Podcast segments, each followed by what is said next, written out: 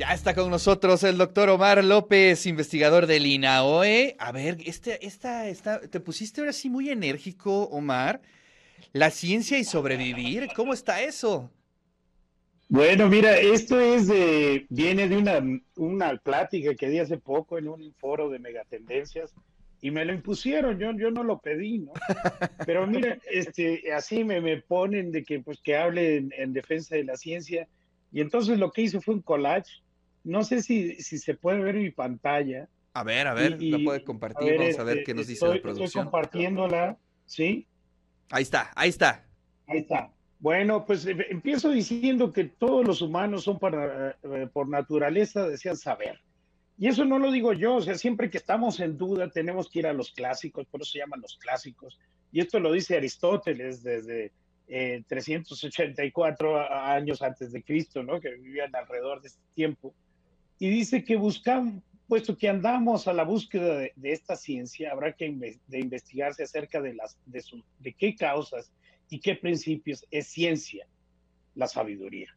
Entonces, este es el libro de la metafísica, y eso lo dice como para justificar, donde dice que hay un aparato que tenemos que cuestiona, que investiga y que por sí mismo se puede hacer una autorreferencia y decir, cuestionar al, al mecanismo por sí mismo pero ya más moderno, aquí dice que tenemos una responsabilidad, esto lo dice Von Braun, que estamos alrededor de una estrella que llamamos el Sol, que se va a acabar y cuando se acabe, pues eso lo, lo sabemos, no se va a acabar la vida aquí en la Tierra, va, a bajar la temperatura, vamos a tener muchos problemas, pero que hasta el momento los humanos son la única especie que conocemos que se cuestiona y, y, que es, es, es consciente.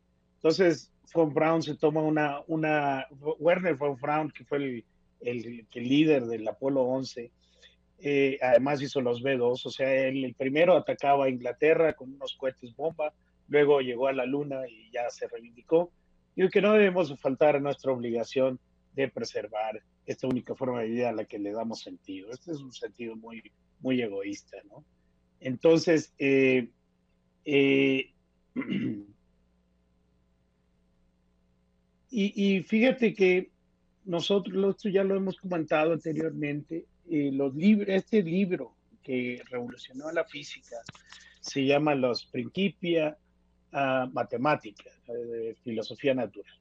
Fue eh, publicado el 5 de julio de 1687, está en latín, está en la moda de los tratados griegos, o sea, desde, desde antes de Cristo hasta 1687 seguimos publicando en este, esta modalidad. Este, este libro con esta sola obra o otras tres más libros eh, difícilmente sería admitido en el Sistema Nacional de Investigadores este señor. ¿Por qué? A ver, cuenta, cuenta por qué. Este, pues ¿No, le da los criterios o qué? Es mínima su obra, o sea, son solo tres libros. Entonces no, no le hubieran dado. Oye, también este, si, si, si este Rulfo quisiera entrarle al Sistema Nacional de Creadoras, tampoco lo aceptarían, ¿eh? Con, dos tres libros. dos, sí, uno, uno a medias, y que te los puedes leer, puedes leer su obra en la mañana, ¿no? Entonces sí, estaría difícil bajo los criterios modernos. Fíjate, pero lo que pocos saben, nosotros los físicos sabemos esto, no, no leemos a Newton, pero todo lo que salió de ahí sí. Sin embargo, no sabemos que eh, unos años antes, el, toda la civilización europea, todo Occidente estuvo a punto de caer en el sitio que se llama el, sitio de Viena, que eh, fueron casi dos años, no, estuvieron más, estuvieron ahí sitiando la ciudad y estaban los otomanos, los turcos, a punto de entrar de lleno a Occidente y derribar todo el sistema que se tenía, el imperio romano, toda la, la religión, todo esto. Y, en esta batalla que gana Occidente, gracias a la caballería polaca, eh, se define de que en América, por ejemplo, no tengamos medias lunas adornando nuestros templos en lugar de cruces. Entonces, esto, esto fue una batalla decisiva que se da al mismo tiempo de que Newton descubre cómo se mueven las cosas en el universo. Fíjate cómo estamos, por un lado, la ciencia y el pensamiento liberándose, y por otro lado, una batalla eh, más bien religiosa, ¿no? Oye, pero ¿qué, es, ese, esa coincidencia, este, eh, la podemos ver en distintos momentos de la historia, ¿no? Siempre la ciencia y la guerra van muy de la mano. Claro, y esto lo podemos ver a lo largo de varios este, episodios en la historia. El, uno cercano a nosotros, pues es la caída de Tenochtitlan, que unos dicen que nunca cayó, pero hubo una diferencia, ¿no? Y esto dio fin a 300 años de pugna entre los otomanos y el resto de Europa. Y entonces hay que ver qué fue lo que vino después de esto, ¿no? Porque, y por qué un punto de vista domina sobre el otro. Y fíjate que Occidente tenía la imprenta, mientras que los otomanos, los turcos, creían que la escritura es sagrada. Había de un lado en Occidente liberación religiosa, mientras que del otro lado se eh, ponía total obediencia al sultán. Del este lado se empezaban a usar, gracias a este libro de Newton, se usaron tablas de artillería, porque sabíamos cómo se mueven los cuerpos, y del otro lado, con los otomanos, no se le dio ningún reconocimiento a la ciencia. En Occidente hay, innovación, las balas se hacen de metal, mientras que los otomanos usaban balas de piedra. Y entonces con estas diferencias se hace eh, cómo fue que la civilización occidental domina sobre el resto de, de, las civilizaciones y en especial con esta pugna que tenía con los otomanos. Y aquí te puedo decir, por ejemplo, de Newton da esta fórmula que podemos, atormentar a mucha gente con ella, pero simple, es, es simple. Simplemente dice que hay una fuerza entre dos masas, ¿no? que es proporcional al producto de, de, cada una de las masas y es inversamente proporcional con el cuadrado de la distancia. Pero sin embargo, esto dice que cualquiera de las dos masas que pongamos se atraen. Y entonces esto resultaría que todo el universo se, haría, se, haría, se apelmazara en un solo lugar y esto pues sería la catástrofe. O sea, no, no podríamos tener lo, lo que vemos ahora. Y entonces Newton tiene que eh, invocar a una autoridad mayor y dice que esto Dios no lo permitiría. Hmm. Este problema no es nada más de Newton, Einstein también lo tiene y se han hecho muchos parches para poder hacer. Pero fíjate cómo viene, cómo de pronto ante este avance eh, intelectual, tenemos que invocar a Dios para darle aún otro papel que, del que no se, se, le habíamos, se lo habíamos asignado, ¿no? que cuida las almas y todo esto. Sin embargo, aquí le, le ponemos de que Dios no permitirá que todo el universo se haga pelotas en un gran muégano y, y que así terminemos. ¿no? Entonces, eh, a este, este papel se le asignamos.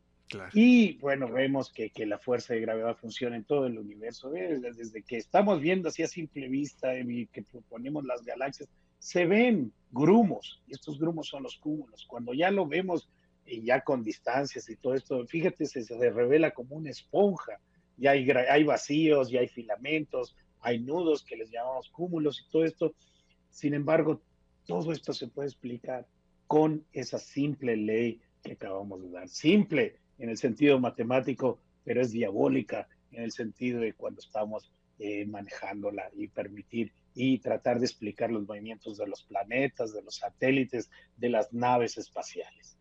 Entonces, hay otro tema que también ha sido muy, muy, este, muy llevado y traído, que es la multiplicidad de los mundos, es decir, que si estamos solos en el universo, es una pregunta fundamental. Y esto, pues, a un mártir que se le, ya, se le conoce con el nombre de Giordano Bruno, fue quemado en la hoguera eh, vivo. ¿no?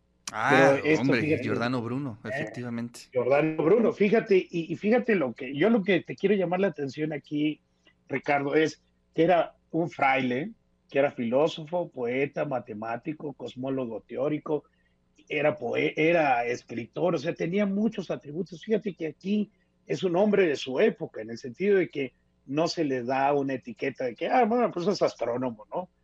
no, claro. era, era un, un, cuático que cuestionaba y esta mente brillante la quemamos porque estaba en contra. Sin embargo, ahora tenemos planetas, exoplanetas de los que buscamos, que muy parecidos a la Tierra, que podían tener condiciones iguales que la Tierra, que podían albergar y vida como en la Tierra, y tenemos un montón de candidatos. Cada día sale alguno. Recientemente salió este, este el planeta eh, Kepler 62e, que es un poquito más grande que la Tierra, y hay unos que son 20 veces eh, más masivos que la Tierra, que imagínate todas las posibilidades en cuanto a atmósfera, eh, posibilidades de vida, posibilidades para colonización y todo esto se nos están abriendo. Este es uno de los grandes pasos a, donde vamos, que es explorar el origen del universo y encontrar otros planetas donde pudiera haber vida. Y fíjate aquí la gran diferencia. Ahí acabamos de hablar hace poco, aquí hablamos sobre el, telescopio espacial web. Bueno, una inversión de 10 mil millones de dólares. Y la pregunta es, ¿por qué invierten tanto? ¿No? Y la, y la respuesta es clara, porque tienen tecnología. O sea, no es nada más darles un juguete allá a los astrónomos para que se entretengan, es, es sino innovar, crear. Esta es una nave sumamente compleja que tiene un montón de ramificaciones para la tecnología. Entonces, eh, yo digo que la ciencia no tiene etiquetas, que a lo largo de la historia algunas civilizaciones han decidido colapsar y ejemplos también tenemos cercanos como los mayas, que no vinieron los conquistadores, no pasó nada, ellos mismos por cuestiones de clima, cuestiones de sobrepoblación, cuestiones de guerra, se extinguieron. Y entonces aquí, más cercano a nosotros, con una inversión de 140 millones de dólares, es el gran telescopio milimétrico que puede hacer maravillas, que está haciendo grandes descubrimientos y es una inversión, como te digo, estamos hablando de 10 mil millones de dólares, aquí hablamos de 140 millones de dólares y nos da, eh, nos casa un, poquito de traba y tenemos que tragar saliva para decir toda esa inversión. Y aquí hay una parte, la otra parte que no ha cambiado mucho es, es los humanos y nuestras formas de gobernar. Entonces, hemos avanzado mucho, hemos alcanzado la luna, hemos eh, estado viendo la sombra de un agujero negro, las ondas gravitacionales, sin embargo, tenemos los mismos problemas que los griegos y los grandes filósofos han señalado. Y, nos, y yo lo que yo digo es que necesitamos repensar a la humanidad y en México, desafortunadamente, tenemos el 98% de la investigación científica se hace con recursos públicos, eso indica que no tenemos industria. Y yo lo que les invito a todos es que tenemos que acceder al conocimiento como se pueda, con la metodología que ustedes decidan, pero tenemos que hacernos del conocimiento para transformar al ser humano y para transformar a nuestra sociedad. Entonces, mira que este es el mensaje, pues, de... no, pues sí, sí está dramático el tema, sí está dramático el está, tema. Está dramático, pero fíjate que hay esperanza. O sea, yo, lo que creo es de que en todo esto eh, hay mucho ah, por hacer, hay mucho por avanzar y este, eh, pues eso nos da la posibilidad de un mejor futuro. Te lo agradezco muchísimo, querido Omar. Te mando un fuerte abrazo y nos escuchamos la siguiente semana.